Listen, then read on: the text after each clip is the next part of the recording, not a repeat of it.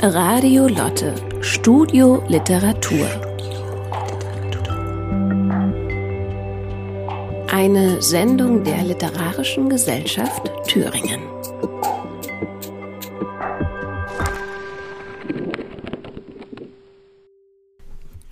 Herzlich willkommen zu einer Stunde Literatur aus Thüringen. Mein Name ist Guido Naschert und ich möchte heute mit Ihnen zurückblicken. Im Sommer 2021 jährte sich zum 20. Mal der Todestag des Dichters und Theatermanns Harald Gerlach. Um seiner zu gedenken, trafen sich auf Einladung der Literarischen Gesellschaft Thüringen am 23. Juni die Schauspielerin Verena Blankenburg aus Rudolstadt, der Weimarer Lyriker Wulf Kirsten sowie die in Essen lebende Dichterin Bärbel Klessner. Ihre nun zu hörenden Lesungen von Gerlachs Gedichten sowie aus den Romanen Das Graupenhaus von 1976 und Windstimmen von 1997 fanden im Künstlergarten am Weimarer Theaterplatz statt, unter offenem Himmel.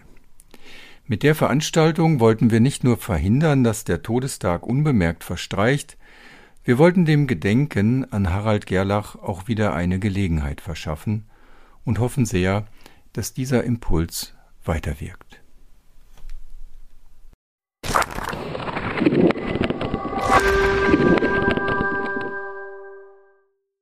Schönen guten Abend, meine Damen und Herren.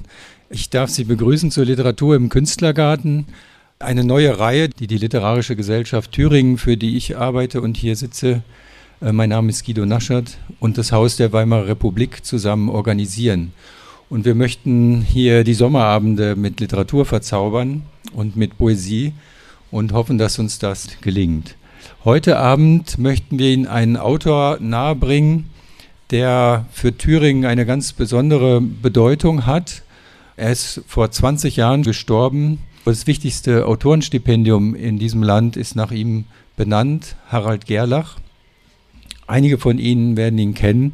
Ich habe das große Glück, hier mit zwei Personen auf dem Podium zu sitzen, die ihn persönlich kennengelernt haben und über viele Jahrzehnte sogar begleitet haben.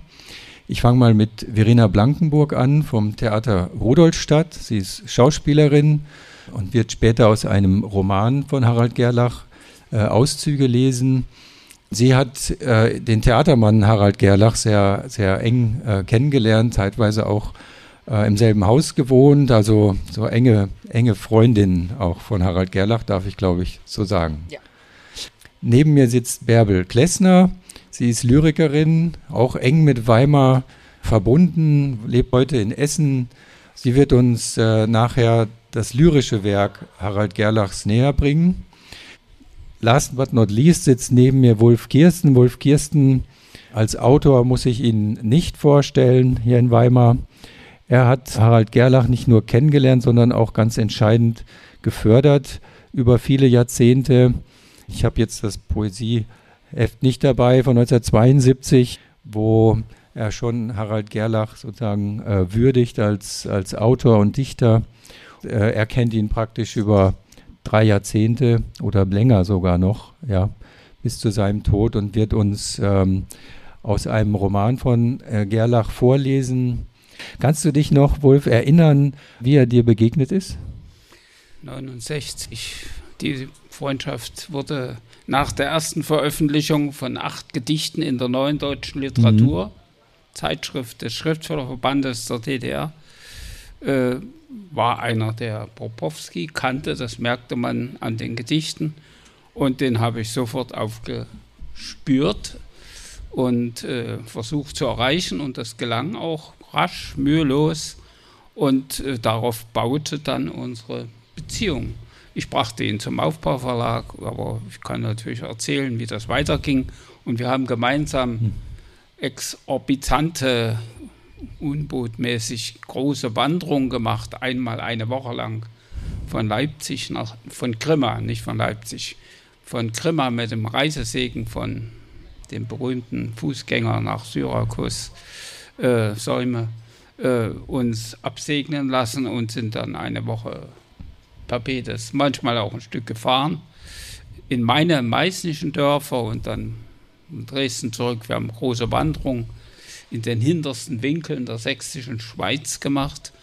Ich war, bei, er konnte schneller laufen als ich, er hatte längere Beine. Das ist ja. bei Tageswanderungen ganz entscheidend.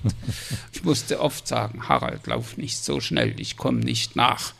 Also, und äh, dann war ich schon ziemlich erschöpft und wir sind dann auf dem Radweg der Schrammsteine gelaufen und ich bin da gestolpert, hingestürzt, zum Glück nicht runter, ich konnte mich noch festhalten, aber das Knie war etwas lediert und äh, also exorbitante Wanderungen, auch kleinere in Thüringen, einmal sind wir quer durch Thüringen gelaufen, wollten bis Lobenstein, äh, das mussten wir abbrechen, da wurde ein von der Grenzpolizei einer gesucht, der offensichtlich die Grenze über, zu überwinden versucht hat. Und uns hätten sie damit in, eingebuchtet. Und deswegen haben wir unseren Wanderweg äh, geändert. Wir sind dann rüber nach Leutenthal und mit dem Zug nach Saalfeld gelaufen. Von Saalfeld dann weiter Richtung Zeutsch und Weimar. Will ich jetzt nicht alle Berge und Bergdörfer aufzählen. Also Wanderungen waren wichtig, aber natürlich ging es auch um um Literatur.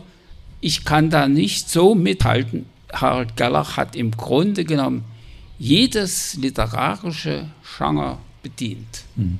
Ich, zum Theater könnte Lothar Ehrlich, der, den ich damals in Erfurt als Chefdramaturg erlebt habe, viel mehr sagen als ich.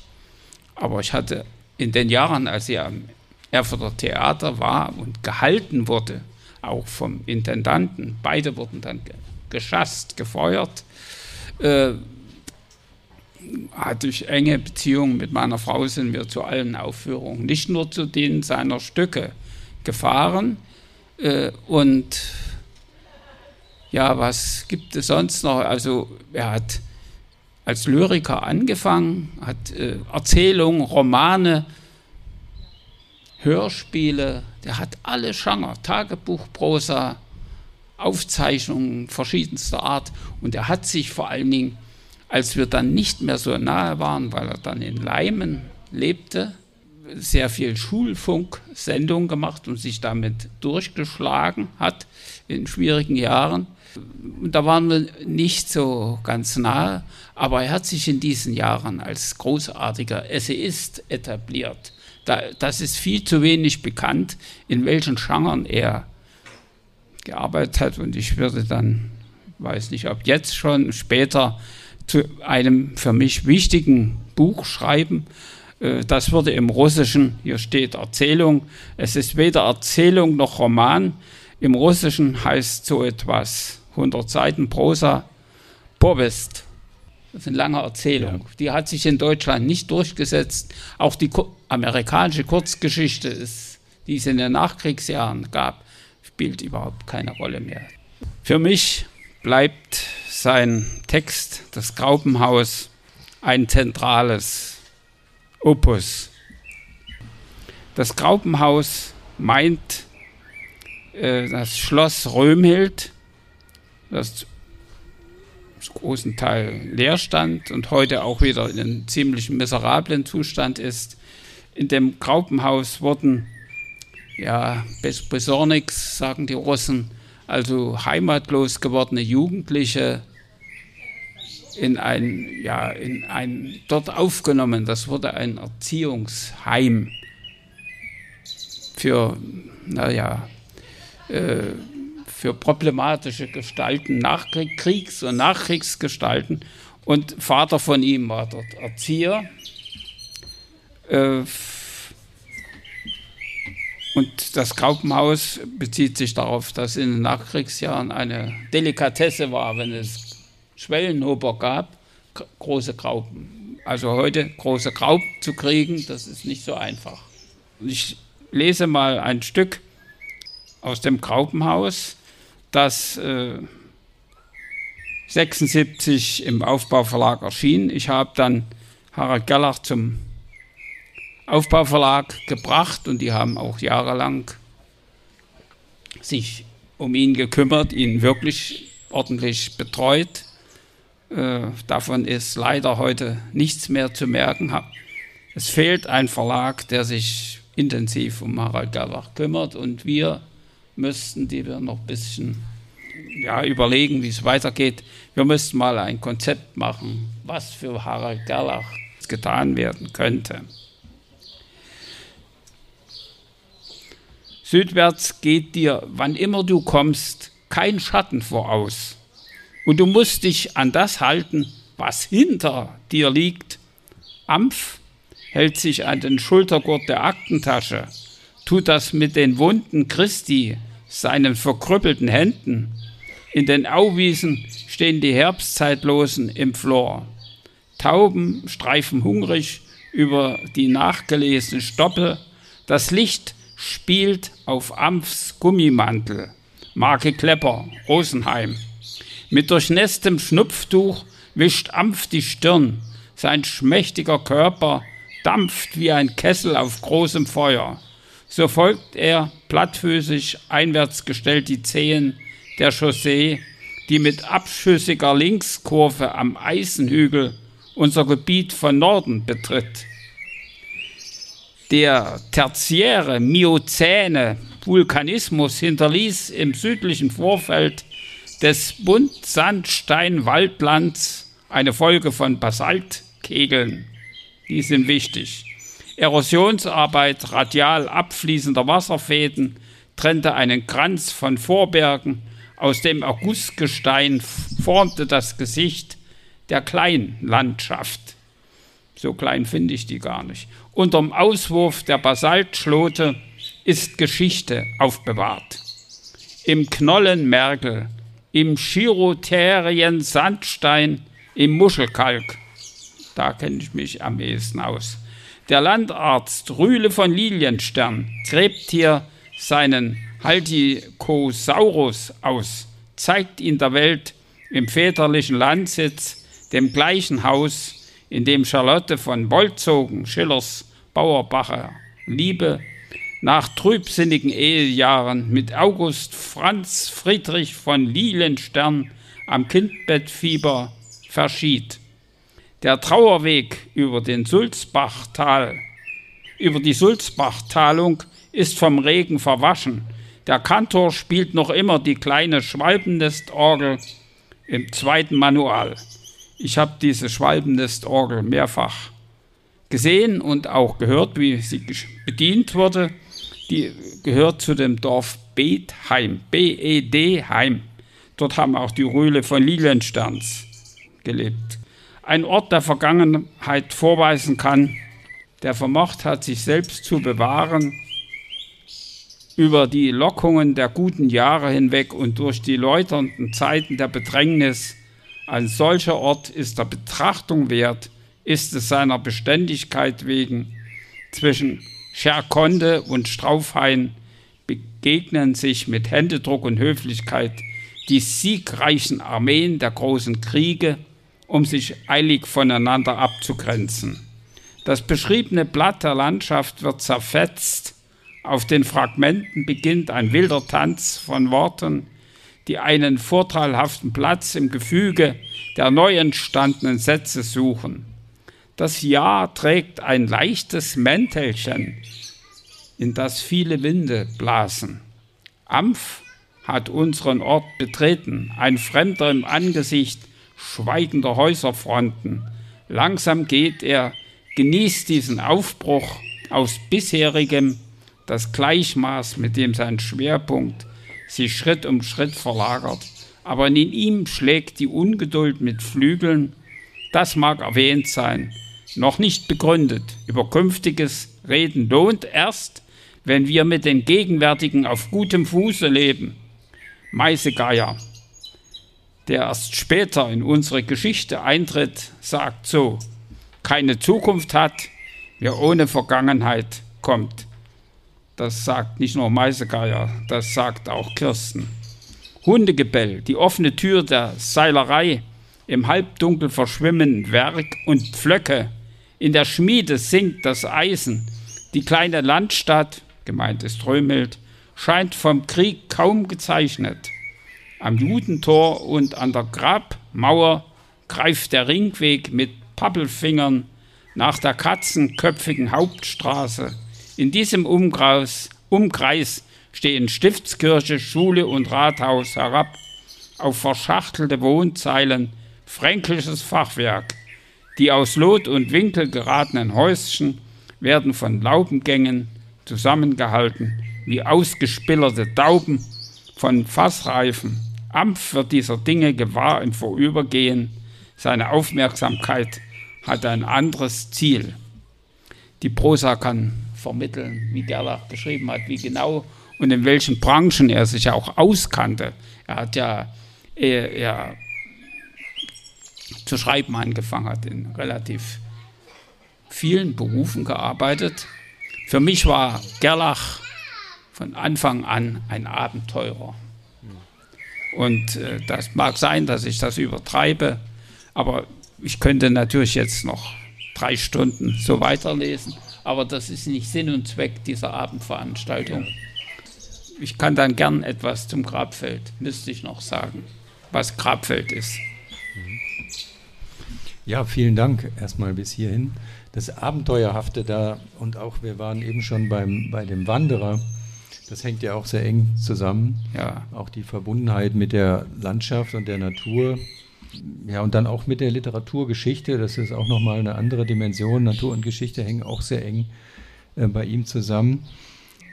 Kannst du den, den Erzähler Gerlach von dem Lyriker unterscheiden oder fließt das ineinander? Ja, also mit zwei, drei Sätzen geht das nicht. Es kommt hinzu, also er hat relativ spät eingesetzt, literarisch sich bemerkbar zu machen, sich zu äußern. Aber er hat ein ausgeprägtes Geschichtsbewusstsein, hm. nicht nur Literaturgeschichte, sondern er, es werden Schriftsteller des 17., 18. Jahrhunderts erwähnt, weil der Uz in Römhild war mhm. äh, und äh, etliche andere, auch schlesische Schriftsteller, zu denen er sich besonders hingezogen fühlte. Und er war in vielen Metiers, Fachgebieten äußerst bewandert. Also das, und wenn wir gewandert sind, er konnte auch nicht nur, dass er schneller lief als ich, er konnte auch sehr schweigsam sein. Also mhm. äh, best von bestimmten Dingen hat er nie erzählt. Auch mhm. das gehört zu ihm. Und er hatte das große Abenteuer, über das ich auch geschrieben habe, schon hinter sich. Er ist sehr früh illegal bei einem, hat er versucht, die Grenze zum Westen äh, zu überwinden. Das ist ihm nicht gelungen. Er wurde eingesperrt. Und dann ist er doch, äh, ist es ihm doch gelungen und er ist im Grunde genommen dann barfuß über die Alpen gelaufen, weil ihm bei einem Lagerfeuer alles Mögliche verbrannt ist, außer hm. den Schuhen, was weiß ich jetzt noch alles. Äh, und er kam dann am Mittelmeer an und unter welchen äh, bedrückenden, die Volksmund würde man sagen, in beschissenen Umständen kam er dann wieder zurück nach Deutschland, mhm. ist wieder illegal zurück, wurde wieder erwischt mhm. und wurde dann verdonnert zu einem Jahr Strafarbeit. Unter anderem hat er als Totengräber gearbeitet und hatte die. Möglichkeit, mit Totenköpfen, die da gefunden wurden, Geld zu verdienen hm. und andere abenteuerliche Dinge zu machen. äh, und dann fing er im Theater an als Hofepampel die Sachsen mhm. sagen. Also du einfacher Hofarbeiter und ähm, Bühnenmeister, Theatertechniker. Dort hat er sich eben hochgearbeitet. Und dann wurde er als Autor gehalten bei allen Schwierigkeiten, die es gab. Zum Beispiel im Bezirk Erfurt wurde ausgegeben mit Gerlach und Kirsten wird nicht gearbeitet. Das ging zehn Jahre. Hm. Also wir waren für die Apparatschicks nicht vorhanden, äh, bis dann von Berlin Höpke, man höre und staune kam und den Genossen geflüstert hat, dass das so nicht ginge. Äh, und fortan zählten wir wieder mit im Chorus der Thüringer Schriftsteller. Er war zunächst junger Autor, es gab einen ja ein Vorfeld für den Schriftstellerverband und dann wurde er vollwertiges Mitglied, wurde es auch, weil ich vom Aufbauverlag, bei dem ich arbeitete, gedrängt wurde, an den Tagungen des Schriftstellerverbandes teilzunehmen. Und das, äh, dort haben wir uns dann auch, sind wir uns auch begegnet. Also, aber ich würde viel lieber über das Grabfeld noch reden, weil das ein Gelände ist, ein Landstrich ist, den mir Gerlach total erschlossen hat. Und diese Basaltkegel sind eben der große und der kleine Gleichberg, den, auf den zum Beispiel 1794 Hölderlin war. Und mhm. ich bin ein so boshafter Mensch, der jeden Schriftsteller, speziell jeden Lyriker, der in Thüringen wirkt und werkt, einmal den kleinen Gleichberg bestiegen haben müsste. Ich nenne den kleinen Gleichberg den thüringischen Olymp. Oh, das bist du, Bärbel. Kannst du das gerade noch, bevor du selber ans Mikrofon Anruf von kommst? Äh Herr Gerlach aus dem Jenseits. ja. Also Sie sehen, meine Damen und Herren, Sie sehen, wir könnten hier ganz lange sprechen und würden von einer spannenden und aufschlussreichen auch, nicht nur einfach spannenden, sondern wirklich auch zeithistorisch aufschlussreichen Episode zur nächsten kommen. Es gibt ja keine äh, Gerlach-Biografie oder das noch nicht. Gibt es noch, nicht. nicht. Bärbel, wenn du das Handy ausgeschaltet ja, hast, es ist ausgeschaltet, ja. dann ähm, könntest du übernehmen. Du bist ja jetzt jemand, der Gerlach. Ich gerne nochmal so wechseln, weil das fände ich jetzt sehr interessant. Ähm, genau, ich habe du Harald ja, Gerlach nicht mehr mhm. persönlich kennengelernt. Ähm, da, als ich hier nach Thüringen kam, lebte er schon in Leimen.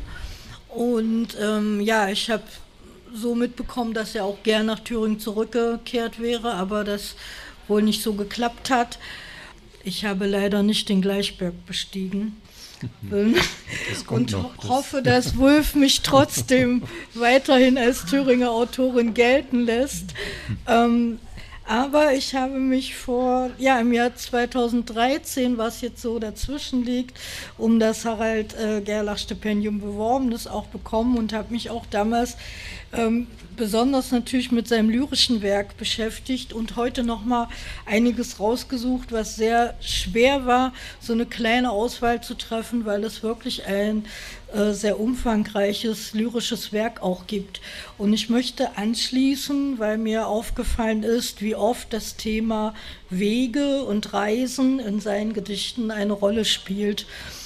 Also seine erste, seine erste große Reise oder sein erster großer Weg von Schlesien nach Thüringen, dann die Reise, die Wulf erwähnt hat, äh, zu Fuß oder barfuß über die Alpen. Und äh, Wege und Reisen blieben immer von Bedeutung. Das äh, ähm, hört man schon an den Titeln. Schneeweg, Vogelweg, Wiesenweg, Grenzläufer, Dorf unterwegs verlorener Pfad, polnische Reise, ganz viele bewegte Titel und ich habe drei ausgesucht aus dem Band Sprung ins Hafermeer aus dem Aufbauverlag äh, von 1972. 73. Ja, okay. Ja, ja, Copyright 72. okay. Frühe Zeit. Warm sind die Schatten der Hainbuchen und der Boden, Gipsmergel, Wellenkalk. Durch das Scharbockskraut kamen Radspuren von den rostigen Wäldern.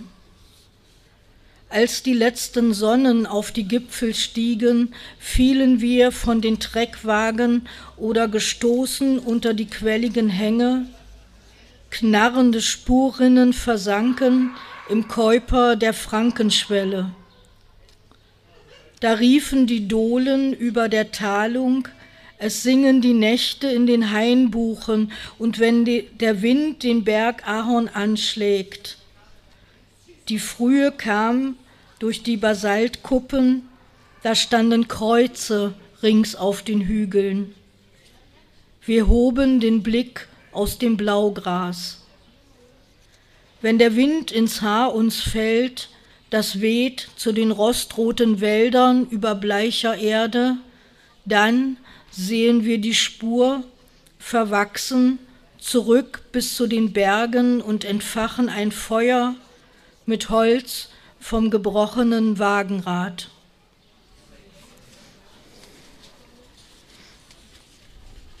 Also es war wirklich über die frühe Zeit. Das zweite Gedicht heißt Schneeweg.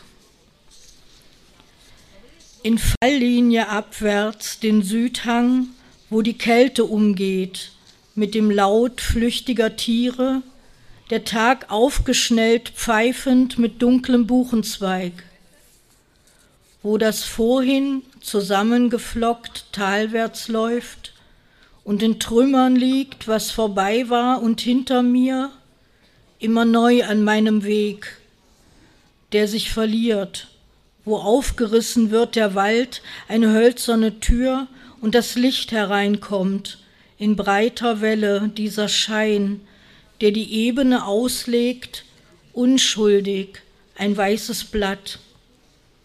Der Weg endet mit seiner Begrenzung, den Bäumen bei der Hand, doch durchs Weiß folgt er mir willig in der Mensur meiner Schritte, dunkle Punkte auf holzfreiem Papier.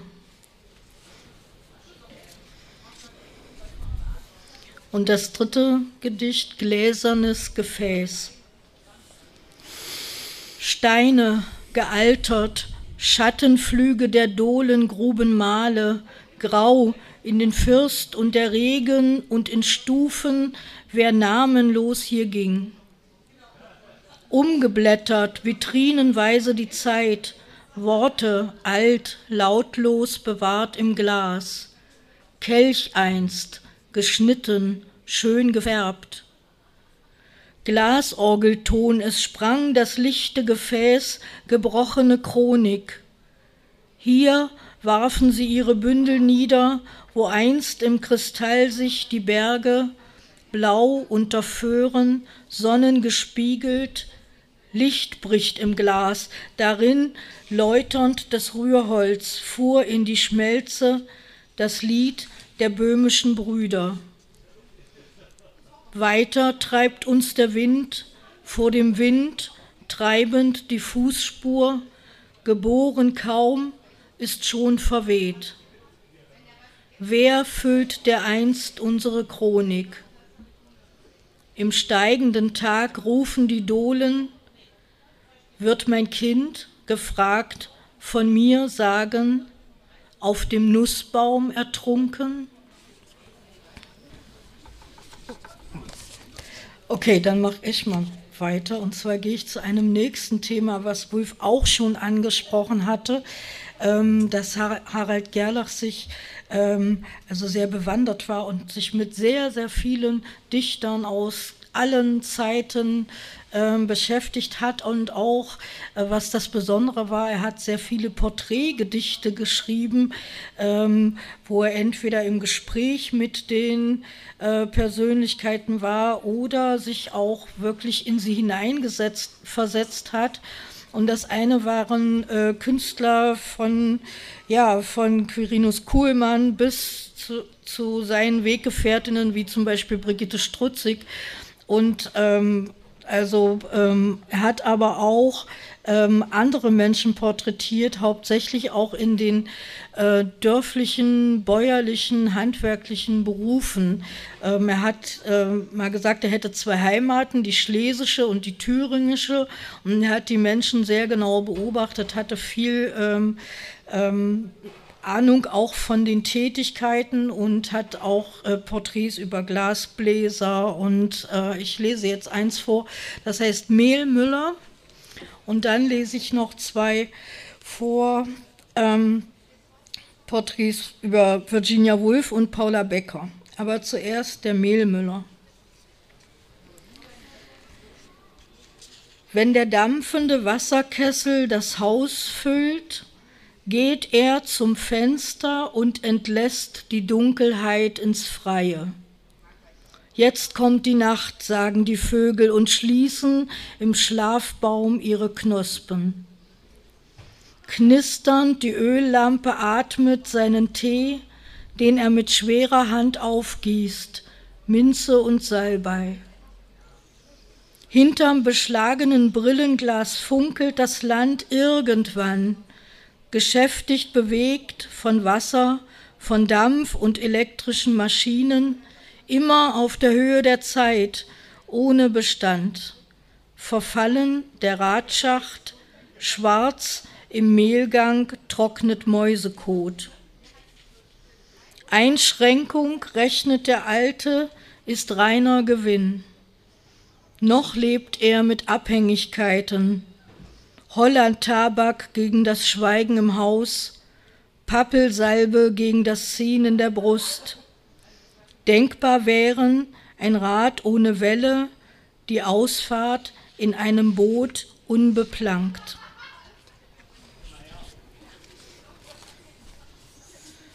Virginia Woolf Die jährlichen Sommer in Cornwall das Meer. Ich bin nicht im 19. Jahrhundert geboren, ich bin viele tausend Jahre alt. Meine Instinkte, ich sollte Empfindungen sagen, kommen von weit her. Die wahnsinnige Schwester wirft gern die Schere ins Feuer. Damit spiele ich auch. Die Gesellschaft eine sehr perfekte Maschinerie. Wir sind unbeliebt, Vater war Viktorianer, aber ich war ein Mädchen, wenn ich nicht irre. Ich will eine Kolonie gründen, wo es keine Ehen gibt, also nichts als idealen Frieden. An etwas muss sich der Mensch wohl halten. Paula Becker In diesen hingerissenen Augenblicken, die Leben sind, Öl auf Pappe, 101,5 mal 70,2 ich mal in Betracht mich mit 30 Jahren an meinem sechsten Hochzeitstage die ockerfarbene Kette zwischen bloßen Brüsten vor verblichener Tapete grün ornamentiert.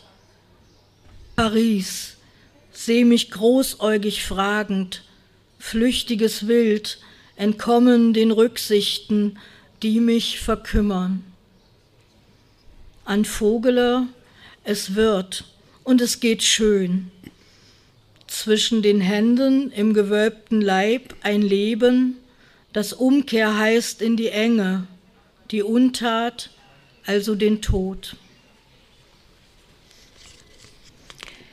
Und ich schlage jetzt einen Bogen zu dem Band aus seinem Spätwerk Nirgends und zu keiner Stunde, eben Aufbauverlag, erschien 1998, korrigiere mich Wolf. Diese späten Gedichte, hatte ich den Eindruck, sind alle von einer Stimmung des Abschieds getränkt. Zum einen ist darin eine Trauer über vieles, was verloren gegangen ist, was auch von ähm, ja, der sogenannten Wende 1990 ähm, ja, zerstampft wurde und durch Neues, Westliches ersetzt. Ähm, darum dreht sich viel, um diesen Abschied, auch um Trauer und ich denke auch um das Ende eines äh, langen, langen Lebenswegs, der begonnen hat in Schlesien und in Leimen bei Heidelberg endete. Ernüchterter Morgen. Straßenflucht aus abgestellten Versatzstücken, verbrauchten Hoffnungen, Kulissenwelt. Hinter den Masken kein Gesicht. Eingerostete Scharniere, verblichen, ein Spruchband löst sich von seinen triumphalen Floskeln. Aus einer Dusche tropft gestockte Zeit ins Regenfass, ein Schutzdach ziegellos zeigt seine nackten Sparren. Vor einem Schalterfenster stehen verwaschene Overalls in Schlange, um nichts, stell dich dazu. Gardinen wehen, kein Wind, herrenlos, Rost zersiebt, eine Feldbahnlore kreist auf holpriger Schiene, befördert den Kübel Leere, Zeit, die mich erwartet. Was ich jetzt lesen möchte, heißt Abend, Nacht, Morgen. Abend, Nacht, Morgen. Auf den Bildschirmen läuft die Historie rückwärts, sagst du. Wir heben das Glas mit dem im Ilmtal gepanschten Weißwein vom Kalkhang des Balkangebirges. Dort in den Tropfsteinhöhlen geschieht jetzt der Fortschritt im Reich der Olme. Unser Zutrauen zu Innenräumen wächst. Ihr humides Klima misshagt den Ideologien. Und im Dunkel verrinnen die historischen Augenblicke rückwärts oder sonst wie zu stillem Getröpfel, Stalaktiten. Die retirierenden Schirmbilder gönnen sich keine Ruhe. Gut Nacht, Marie, und kein Bett.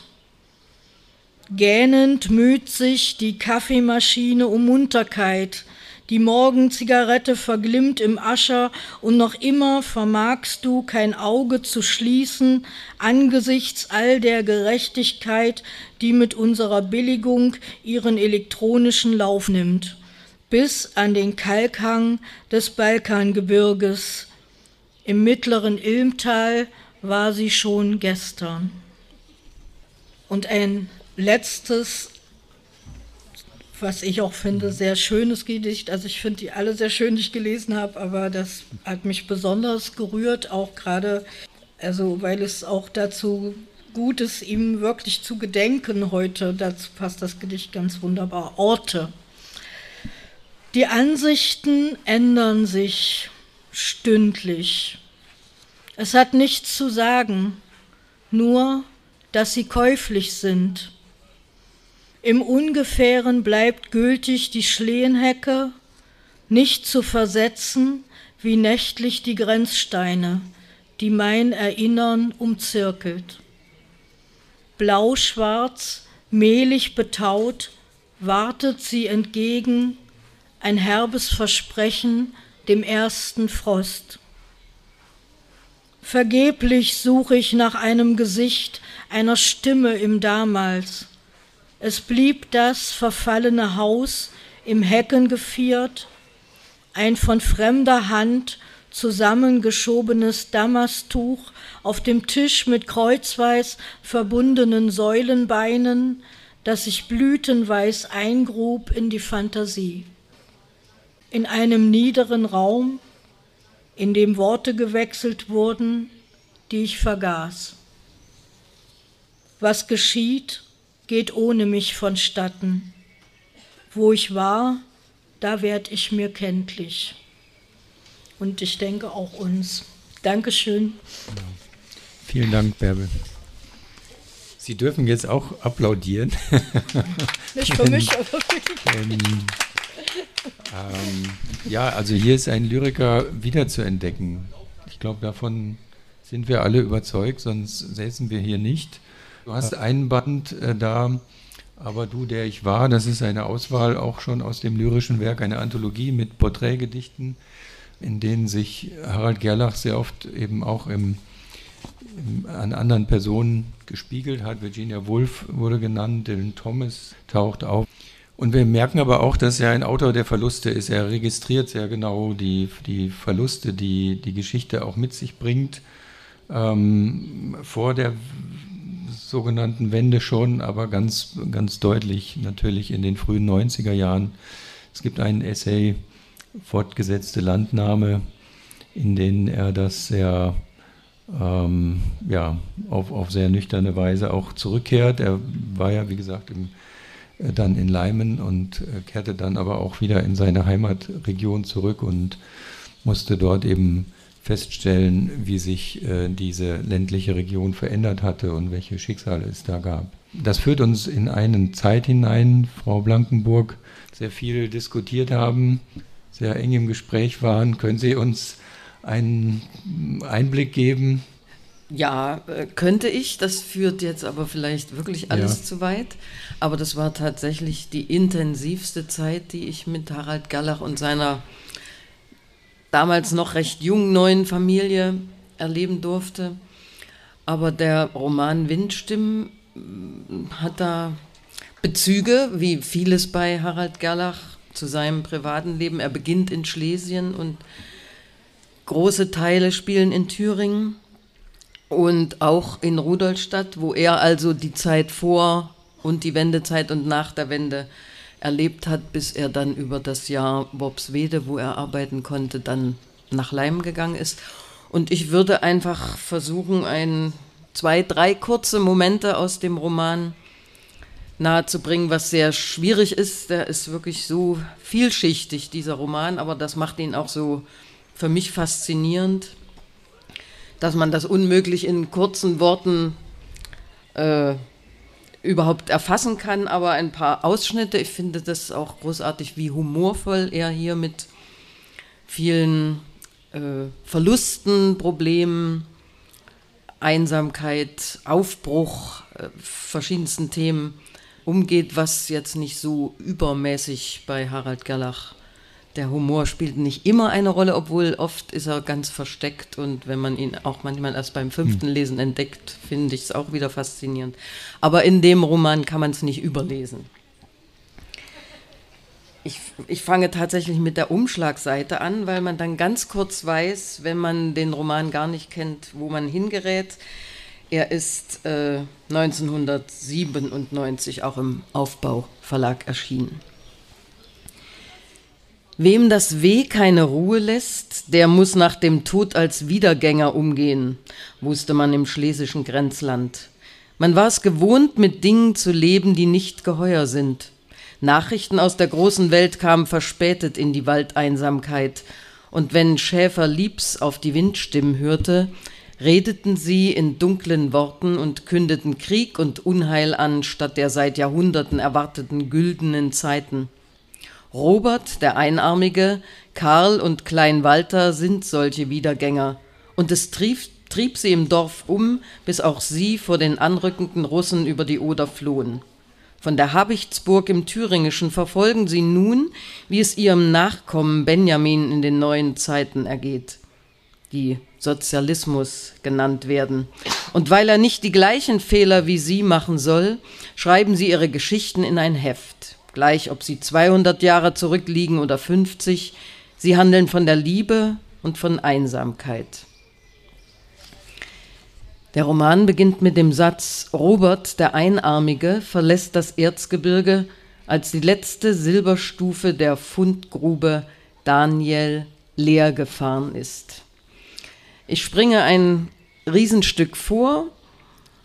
Wir erleben über viele Jahrzehnte mehrere Generationen vom Schlesischen begonnen und landen bei der Hauptfigur der Nachkommen quasi Benjamin, der über Sachsen ins Thüringische kommt. Ich beginne aber mit einem Abschnitt, der praktisch bei den Wiedergängern spielt, ungefähr im Jahre 1989. Und wer die Zeit hier erleben konnte, der wird den Humor sofort äh, erkennen, aber ich glaube, die das nicht erlebt haben, die können sich auch durchaus schmunzelnd da wiederfinden. In der Habichtsburg scharen sich die Wiedergänger um das Zauberglas. So nehmen sie teil an allem, was in der Welt derzeit geschieht. Robert, Korle und Klein Walter sehen ein Volk, das seine Jugend verliert, auf den Trümmern der verspielten Zukunft verkriechen sich die Machthaber ins Krankenbett. Die Jungen verlassen das Land, Tausende an jedem Tag, Zehntausend in den Nächten. Im letzten Krieg erinnert sich Klein Walter, als die Söhne vor den Vätern gefallen sind, sah man im Schlesischen die Uhren rückwärts gehen. Robert warnt, es hat auch in früheren Zeiten Versuche gegeben, dem Unrecht der Mächtigen ein Ende anzusagen. Gescheitert sind alle. Er führt auf, was ihm an Beispielen erinnerlich ist. Die Lage ist ernst, entscheidet Corle. Wir müssen handeln. Er hat die Tür geöffnet und den Raubritter zur Beratung gebeten. Wenn alle aus dem Land sind, erklärt er, dann ist keiner mehr da, der uns erlösen könnte. Es ist eine Art Wettlauf im Gange. Brächte man die Bonzen zum Abdanken, bevor alles Volk aus dem Lande ist? Klein Walter winkt ab. Wie willst du das erreichen? Man muss ihren Glauben erschüttern. Die glauben an nichts, doch an den Materialismus. Und wenn ihnen da nun etwas begegnen würde, was kein Material ist, sondern ein Geist. Und wer sollte das sein? Korle weist auf den Raubritter, ruft Huhu und macht Spirifankern mit Armen und Beinen. Klein Walter zeigt ihm einen Vogel, doch über die grausigen Züge des Raubritters huscht das Licht der Erkenntnis. Drei Knochenfinger reckt er zum Schwur. Er will spuken, dass die Wände wackeln. Ein Gespenst geht um in der Regierungssiedlung, rasselnd in rostiger Rüstung. Ängstlich verdrückt sich der Posten ins Wachhäuschen neben dem Schlagbaum. Punkt Mitternacht tritt der Geist des Raubritters, aus allen Wunden blutend, ans Bett des Landesvaters, holt tief Luft und beginnt sein Klagegeschrei. Aus den Kissen hebt sich ein wachsbleiches Antlitz, hohlwangiger noch als das des Geistes. Verstört tritt der Raubritter zurück, der Klagelaut bleibt ihm im Halse stecken. Unwirklich dünn ein Krächzen, Stimme aus dem Totenreich, dringt kaum hörbar aus dem Pfühl.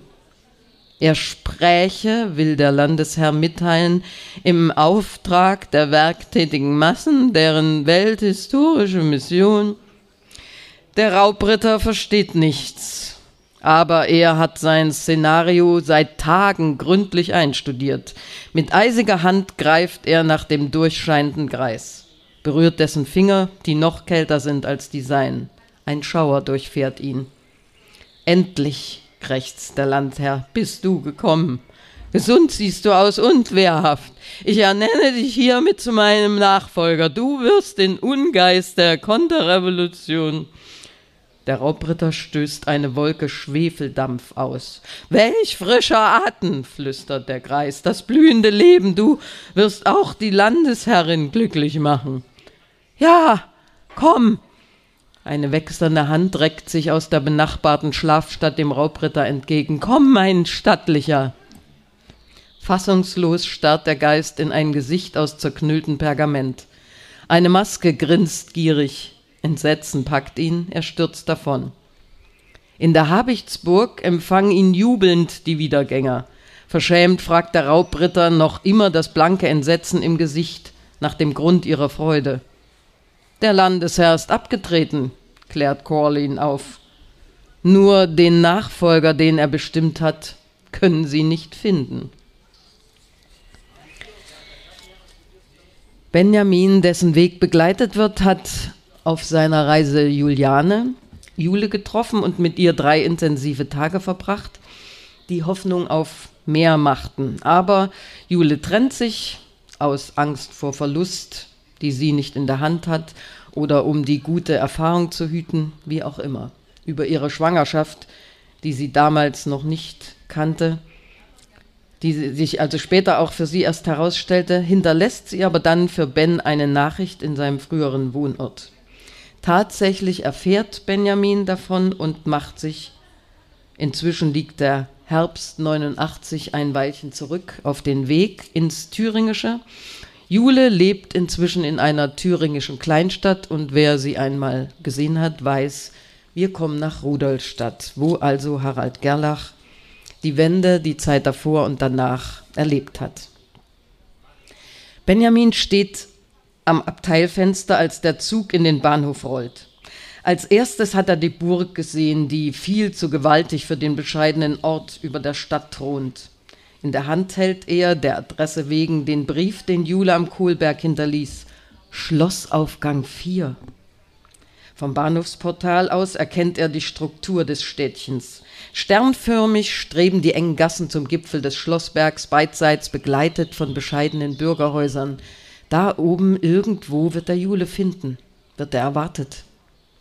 Der Fluss gibt dem Ort die natürliche Grenze, weiter kann er sich nicht ausbreiten. Am Bergfuß lehnt das Rathaus, umfasst mit den ausgebreiteten Armen einer Ringgasse den Burghügel. Es ist Markttag.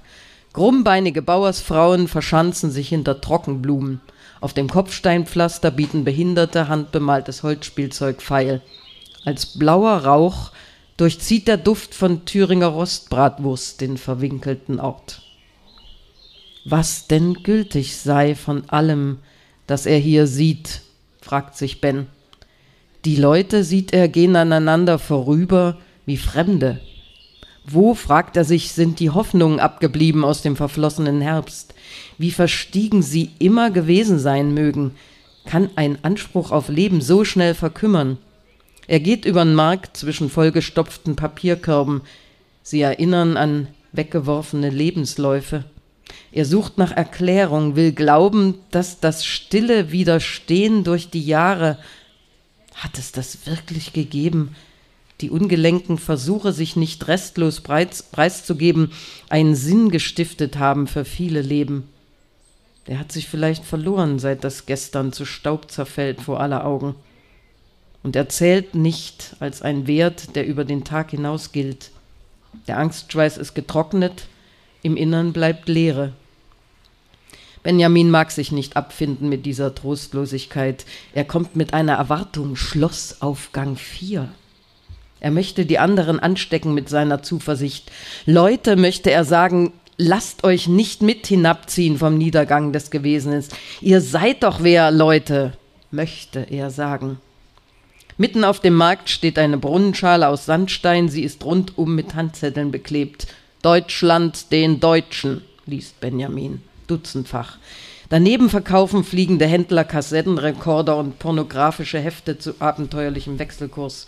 Benjamin klettert auf eine umgestülpte Gemüsestiege, das dünne Holz ist der Belastung nicht gewachsen. Benjamins linkes Bein verschwindet bis zum Knie in der Kiste. Benjamin steht vor der Brunnenschale aus Sandstein auf dem Markt dieser ostthüringischen Kleinstadt unter der viel zu großen Schlossanlage hat soeben sein linkes Bein aus der eingebrochenen Gemüsestiege befreit, balanciert nun vorsichtig auf den beiden Querstreben der Kiste, sieht hinab auf die gesenkten Köpfe der Leute, die um Billiges feilschen. Liebe Mitmenschen, hat Benjamin gerufen, ich möchte euch sagen, dass eure Einsamkeit umso größer wird, je kleiner ihr euch machen lasst. Seine Stimme ist vor Erregung heiser, trägt nur wenige Schritt weit. Aber ein Punkmädchen, das an die steinerne Brunneneinfassung gelehnt im Mittag döst, schaut auf und trinkt ihm zu aus einer Cola-Büchse. Prost, sagt das Mädchen und möchte vielleicht noch etwas hinzufügen, aber dafür fehlen ihm die Worte. Was, ruft Benjamin, ist mit euch inzwischen geschehen? Halt endlich dein Maul, schreit ein Kutscher, der soeben ein Erdinger Weißbier erstanden hat zum Wechselkurs 1 zu 3. Sprüche hatten wir genug, schreit er, jetzt wollen wir endlich mal leben. Mit dem Pfandglas in der Hand kommt er herausfordernd ganz dicht an Benjamin heran. Der möchte dem wütenden Blick standhalten, vermag es aber nicht. Klirren, ein plötzlicher Lärm, ein erschreckter Aufschrei helfen ihm aus seiner Schwäche. Benjamin wendet den Blick, sieht einen Mann gestikulierend über den Markt rennen. Der Kutscher winkt ab und geht sein geleertes Glas gegen den Pfandbetrag eintauschen. Mach du mal weiter, fordert das Punkmädchen ihn auf. Es hebt die Cola-Büchse und prostet ihm erneut zu. Was hat er gesagt, dieser Kutscher? Jetzt wollen wir endlich mal leben. Leben, sagt Benjamin, freilich. Aber was heißt das? Liebe Leute, was Leben ist, das muss schon jeder für sich allein herausfinden. Lasst euch nicht verkleinern auf einen Bruchteil von euch, der Rekorder kauft und pornografische Hefte. Ihr seid doch mehr, sagt Benjamin. Und wenn ihr leben wollt. Dort, wo der Boulevard in den Markt einmündet, kommt ein Trupp Skinheads, Skinheads geschlendert, trampelt beiläufig über das Holzspielzeug. Im Herbst ruft Benjamin, habt ihr die Angst hinter euch gelassen? Warum kehrt ihr wieder in sie zurück? Benjamins Zuhörerschaft besteht nur noch aus, den Punk, aus dem Punkmädchen. Langsam weicht es zurück bis hinter die Brunnenschale, und Benjamin wendet sich ausschließlich dem Mädchen zu. Zur Freiheit, sagt er, die wir jetzt haben, gehört auch der Mut, Nein zu sagen zur Barbarei. Sonst ist es bald wieder vorbei mit der Freiheit. Die Augen des Punkmädchens sind weit aufgerissen, sie blicken an Benjamin vorbei, auf etwas, das wohl in seinem Rücken geschieht. Benjamin sieht sich nicht um. Hau doch ab, brüllt jemand von irgendwoher. Es könnte die Stimme des Kutschers sein, denkt Benjamin, aber sicher ist er sich nicht, auch weiß er nicht genau, ob der Rat ihn meint. Man könnte vermuten, will Benjamin sagen, und ihm gelingt nur noch ein heiseres Flüstern, man könnte vermuten, der Einzelne nähme da einen hoffnungslosen Kampf auf, aber eben darin, liebe Brüder und Schwestern, dass wir dennoch nicht aufgeben, liegt alle Hoffnung. Das Ende des Primitiven beginnt dort, wo der Einzelne sich weigert, es hinzunehmen.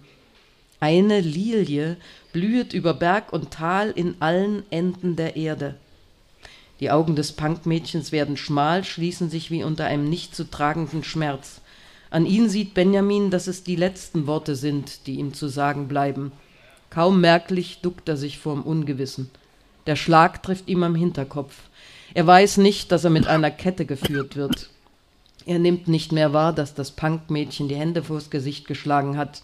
Er will an Jule denken, die nicht weit von hier auf ihn wartet, der er näher ist, als sie ahnen mag. Doch es bleibt keine Zeit, dass sich an die beschworenen Buchstaben noch ein Bild fügt. Er stürzt von der Stiege, die Skinheads gehen weiter und die wenigen Zeugen wenden sich ab, als hätten sie nichts gesehen. Der Sinn, ruft Korle im nächtlichen Erkerzimmer der Habichtsburg. Wo ist er? Ich kann ihn nicht sehen, auch nicht im Zauberglas. Wovon redet er? Wir dachten, unser Umgehen gilt dem Erinnern aber überall triffst du nur aufs Vergessen. Die gleichen Fehler, die gleichen Niederlagen, das gleiche Sterben. Klein Walter, den Kopf in beide Hände gestützt, sinnt dem verlorenen Sohn hinternach. Erinnerung, murmelt er, was ist das? Eine vergilbte Fotografie, auf der wir fehlen, weil wir noch schnell aus dem Bild getreten sind, um uns das Haar zu scheiteln? Ein vergessenes Glas für uns eingeschenkt, aus dem wir nie tranken, obwohl der Durst uns verzehrte. Wir hatten es nicht bemerkt vor lauter Anspannung, nur ja nichts Wichtiges zu versäumen.